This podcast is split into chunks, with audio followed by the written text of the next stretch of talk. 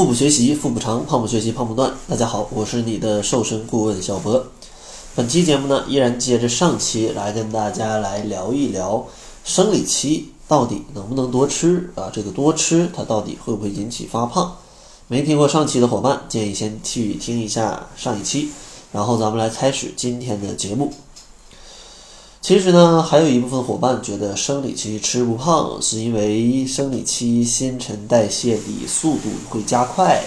要比平时要快很多，所以说多吃一些也无妨，因为可以消化得掉。呃，咱们要说实话，其实有一些研究的资料显示啊，在生理期新陈代谢的速度真的是会加快的，可能会比往常快个百分之二三十左右，但是。这只代表你可以多吃这百分之二三十，对不对？但如果你吃多吃了百分之五十，那肯定就代表你会发胖。所以说，就算加快，也不代表你可以疯狂的吃。然后咱们来算一笔账：一个二十岁的呃女人，她一天的基础代谢大概在一千二百大卡左右。那一千二乘以百分之二十到三十，就是二十二百四到三百六十大卡。那其实这个就是你生理期可以多吃的一部分卡路里，一部分卡路里。然后那再看一看啊，咱们可能女性小伙伴生理期经常会放纵去吃的一些食物，它们的热量有多少？有多少啊？一个在外面卖的甜甜圈啊，甜甜圈，我相信是很多女性伙伴爱吃的。甜甜圈它的一个热量一百九十二大卡啊，一百九十二大卡，基本一天。多吃一个，你差不多就能把这一部分卡路里给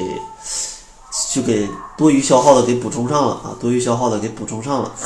所以说，伙伴们可以来感受一下啊，一个甜甜圈啊，一个甜甜圈。然后第二个经常吃的可能是一份中薯啊，一份肯德基或者麦当劳的中薯。这一份中薯啊，这个热量三百八十大卡啊，三百八十大卡，稍微超了一点点。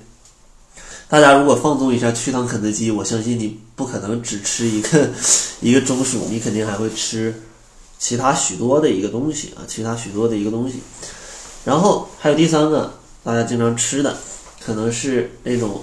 小的纸杯蛋糕啊，小的纸杯蛋糕可能就半个手掌这么高啊，半个手掌这么高，上头有奶油，它的一个卡路里是二百四十大卡。所以说，如果你真的生理期，其实你可以。每天就稍微多吃一个甜甜圈儿，啊，可能是 OK 的，但你要确保剩下的一日三餐你不再多吃别的东西。如果你多吃，那你的这个热量就超标啊。站在数据分析的角度来讲，你如果不通过一些运动去消耗掉它的话，那它就会堆积在你的身体里啊，堆积在你的身体里，那就会引起你发胖。所以说，大家一定要合理看待啊，在生理期的时候，新陈代谢加快。你也只能适叫适可而止啊，适可而止，而且还要注意，其实，在生理期，就算你的新陈代谢加快，其实你正常消耗的热量跟平时也差不多，因为你平时可能因为生理期它它会有一些乏力嘛，或者还会有一些疼痛之类的，对吧？会导致你不愿意动，可能一直在床上躺着，沙发上坐着，但如果你平时呢，可能还会走一走，溜达溜达。所以说你在生理期你运动消耗的热量要比之前要少，要比之前要少。所以说其实差不多的情况下是你可以达到一个动态平衡，就是你生理期因为新陈代谢加快，但是你没去运动，你消耗的热量可能一千五百大卡。那你平时正常消耗可能一千二，但是你平时会有一些运动，你再多消耗了三百，你其实消耗的还是一千五。所以说从这个角度来看，如果你真的生理期一动不动的话，那我建议你还是不要多吃，因为你你你跟平时消耗的热量还是一样的，还是一样的。所以说，伙伴们一定要切记啊，一定要去把这个东西考虑全面，不要听我讲完你就说啊，小波说可以吃甜甜圈儿，那我就疯狂吃甜甜圈儿。那这样胖了我可不管你啊，我可我可不管你啊。好了，小伙伴们，咱们既然说完了这个粉碎了这个生理期可以多吃的谣言，那大家肯定最关心的是生理期到底应该怎么吃，对吧？其实像生理期，我觉得它跟平时日常生活的吃法应该是相差不大的，应该是相差不大的，因为你每个月都有生理期，它其实就是你生活的一部分。不要对这个生理期有一个特殊的对待，要用平常心啊去看这个事儿，平常心去看这个事儿，因为你每个月都有，你每个月都这么担忧的话，那你肯定就从心态上就会出现问题。那咱们也具体说一说，到底应该怎么吃啊？首先在主食的选择上，建议大家选择这种粗粮比例较高的一个食物。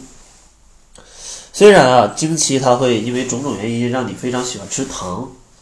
对吧？喜欢吃高碳水化合物的食物，但是咱们在减肥的过程当中，还是要尽量克制一下这种甜食的一个摄入，来选择一些这种比较健康的啊粗粮比例比较高的一个食物，比如说玉米、地瓜、紫薯，呃或者。就类似这些甜的一些食物，其实它们都是有一些甜味儿的，它们都是有一些甜味儿的。你吃这些东西，饱腹感比较强，它也不会那么容易发胖，是比较不错的食物。还有一些水果都是 OK 的啊，都是 OK 的。然后第二个就是要摄取足够的蛋白质，可以吃瘦肉、去皮的鸡肉、鸭肉，还有一些呃鱼类啊、海鲜类的一些食物都是 OK 的。当然也建议大家去吃一些这种。就是就是鸡蛋，啊，吃一些这个优质的蛋白质的一个食物，也可以去吃一些豆制品。然后第三个呢，就是，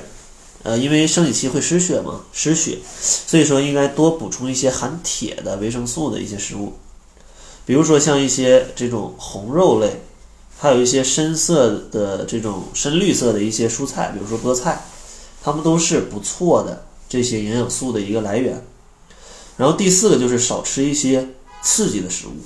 辛辣、咸、冷，还有含一些咖啡因的这些食物，这些食物都会导致你水肿可能更严重，不利于你体重的一个控制啊一个控制。所以说呢，生理期怎么吃，给大家四个建议。当然还是要再次强调，其实生理期每个月都会有，大家要用平常心去看待啊，平常心去看待。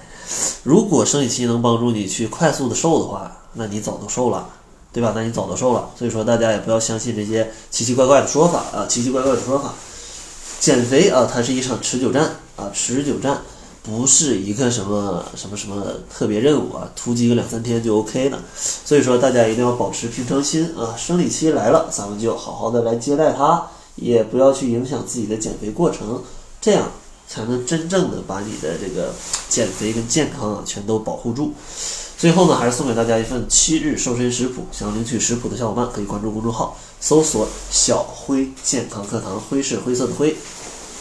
另外，如果你想不挨饿、不吃药，然后健康的减肥的话，也可以去尝试一下我跟营养师小辉共同创立的减肥方法——窈窕减肥法。呃，非常多的伙伴坚持三十天左右，大多都已经瘦了十斤左右，而且没有反弹的这样的一个迹象。因为其实我们也要调整它三餐的一个饮食的一个结构，啊，不会让大家去进行节食的方式。我也从来不推荐各种的减肥药跟减肥产品。所以说，如果您也是这种减肥理念的话，可以来关注我们的公众号“小辉健康课堂”来查看一下之前一些使用窈窕减肥法的伙伴们的一个减重记录啊，减重记录。好了，那这就是本期节目的全部了。感谢您的收听，作为您的私家瘦身顾问，很高兴为您服务。